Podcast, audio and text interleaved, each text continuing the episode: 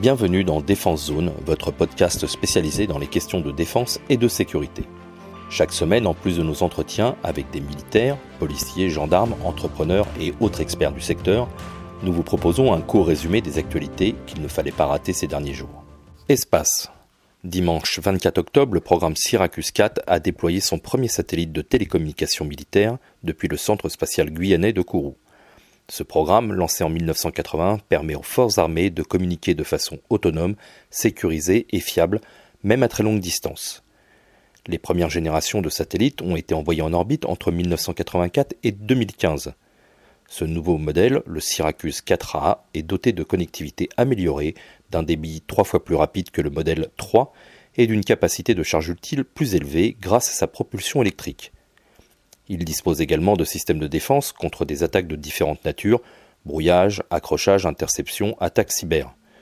De nombreuses entités travaillent sur ce projet, à la fois institutionnel, la Direction générale de l'armement, le commandement de l'espace, l'état-major des armées, le Centre national d'études spatiales, et privé avec Ariane Space, Airbus Defence and Space, Thales Aliana Space et Thales 6.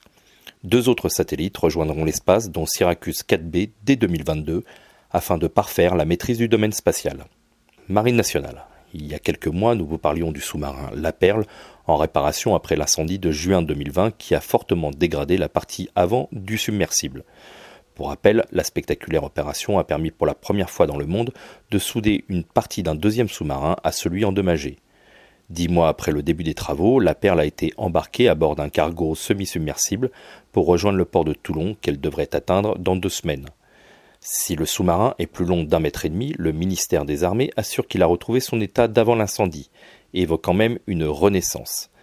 Les manœuvres de maintenance pourront ainsi reprendre et la perle devrait retourner au service actif en 2023. Le ministère précise également que le coût des travaux de réparation, soit 110 millions d'euros, dont 50 millions subventionnés par Naval Group, est presque dix fois inférieur au prix d'achat d'un sous-marin neuf. Marine nationale encore. L'annonce date de quelques jours, mais la livraison de la première frégate légère furtive FLF rénovée est effective depuis fin septembre. Au total, trois des cinq FLF de la Marine nationale passeront entre les mains des ouvriers de Naval Group, avec une fin de programme prévue en 2023 pour un coût avoisinant les 400 millions d'euros. Malgré une prise de poids de 80 tonnes, due à l'arrivée de nouveaux sonars de détection sous-marine, le navire, d'après les ingénieurs, reste toujours aussi maniable et garde les mêmes performances de vitesse et de navigation.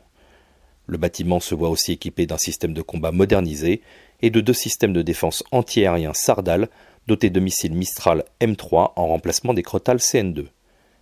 La flotte de FLF rénovée va permettre, tout en gardant des capacités de combat modernisées, d'attendre la prochaine génération de frégates de défense et d'intervention, les FDI. Gendarmerie. Les unités de gendarmerie l'attendent depuis de nombreuses années. Le remplaçant du VBRG, entré en service en 1974, est désormais connu avant une arrivée dans les forces dès l'année prochaine, selon une explication du directeur de la gendarmerie devant les députés et après ouverture des propositions suite à l'appel d'offres lancé en décembre 2020. Si deux poids lourds semblaient tenir la corde pour le choix final, avec Arcus et son Sherpa et Nexter et son VBMR, c'est finalement Sofram, une filiale de la société de l'or, qui a coiffé ses concurrents sur la ligne d'arrivée.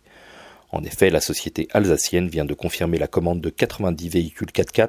L'engin de 13 tonnes est capable d'embarquer jusqu'à 10 personnes à bord tout en offrant une protection balistique de niveau 2. Ce nouveau véhicule blindé sera potentiellement déclinable en plusieurs versions en fonction des missions qui lui seront demandées. International. Ce n'est un secret pour personne, les accords de Minsk entre le gouvernement ukrainien et les séparatistes pro-russes du Donbass sont régulièrement violés. Le déploiement récent de lance-roquettes multiples BM-21 et d'obusiers 122D-30 chez les séparatistes a manifestement poussé l'armée ukrainienne à utiliser pour la première fois ses drones tactiques Bayraktar TB2. Ces engins, de fabrication turque, capables de voler pendant 24 heures et équipés de deux missiles anti-chars, avaient déjà fait parler d'eux pendant la guerre en Libye entre les forces du gouvernement d'union nationale, soutenues par Ankara, et l'armée nationale libyenne. Déjà équipée de 12 drones TB2 depuis 2019, l'armée ukrainienne vient d'annoncer une prochaine commande de 48 unités supplémentaires. Armée. Volfa, Cormoran 21, Bakara 2021, les exercices de haute intensité s'enchaînent en accord avec la vision stratégique du chef d'état-major des armées. Royal Black Hawk vient s'ajouter à la liste. Cet exercice annuel s'est déroulé dans la région de Belfort et a mobilisé 550 militaires venant de tous horizons. L'armée de terre a participé avec le 35e régiment d'infanterie, les 2e et 3e régiments de hussards, le 132e régiment d'infanterie cynotechnique, le 13e régiment du génie, les 54e et 61e régiments d'artillerie et le 68e régiment d'artillerie d'Afrique. L'armée de l'air et de l'espace est quant à elle intervenue avec des avions de chasse Mirage 2000D et Rafale. Exceptionnellement, un avion de patrouille maritime Atlantique 2 a représenté la marine lors de cet exercice. Enfin, les États-Unis ont engagé des hélicoptères Chinook, Apache et Black Hawk. Pendant dix jours, des scénarios de combats rapprochés, d'assaut aérien, de manœuvres en sous-groupement tactique ou encore d'évacuation médicale ont permis de tester la coordination des différentes composantes armées et d'expérimenter de nouvelles procédures OTAN. Technologie. Les combats en zone urbaine étant appelés à se multiplier, la Direction générale de l'armement a lancé en 2017 le challenge Malin pour maîtrise de la localisation indoor. Comme son nom l'indique, ce programme vise à rechercher des moyens technologiques pour géocaliser les soldats, mais sans utiliser les liaisons satellites qui peuvent être soit brouillées par l'ennemi, soit stoppées par un souterrain par exemple. La prise en compte de cette troisième dimension, immeubles, tunnels, égouts, et de la spécificité des espaces clos est essentielle.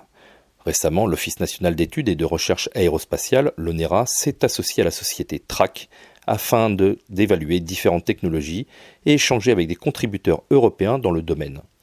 Les résultats très prometteurs permettent un excellent niveau de précision en 3D, l'adaptabilité à tout environnement ainsi que la rapidité de mise en place, assure Thomas Durillon, dirigeant de TRAC. OPEX, à la suite des déclarations du gouvernement français sur la réorganisation de l'opération Barkhane, le redéploiement des militaires a débuté mardi avec le transfert de la base de Kidal dans le nord du Mali à la force des Nations Unies, la MINUSMA, et de l'armée malienne. Le dernier convoi logistique est parti pour Gao ce matin à 5 heures. Un détachement de Barkhane restera sur place pour les dernières formalités administratives et logistiques, a indiqué l'état-major français. Paris a entrepris début juin de réorganiser son dispositif militaire au Sahel, en quittant notamment les bases les plus au nord du Mali, soit celles de Kidal, Tombouctou et Tessalit. Ces fermetures sont les premières étapes avant une réduction drastique des effectifs dans la région d'ici à 2023, avec une facture qui devrait se situer entre 2500 à 3000 hommes contre plus de 5000 aujourd'hui sur le terrain.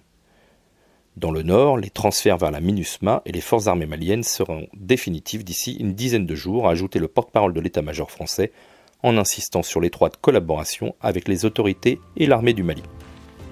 Voilà pour l'essentiel de l'actualité cette semaine. Pour en savoir davantage sur cet univers et pour découvrir tous nos articles et reportages, rendez-vous sur notre site internet défense-zone.com.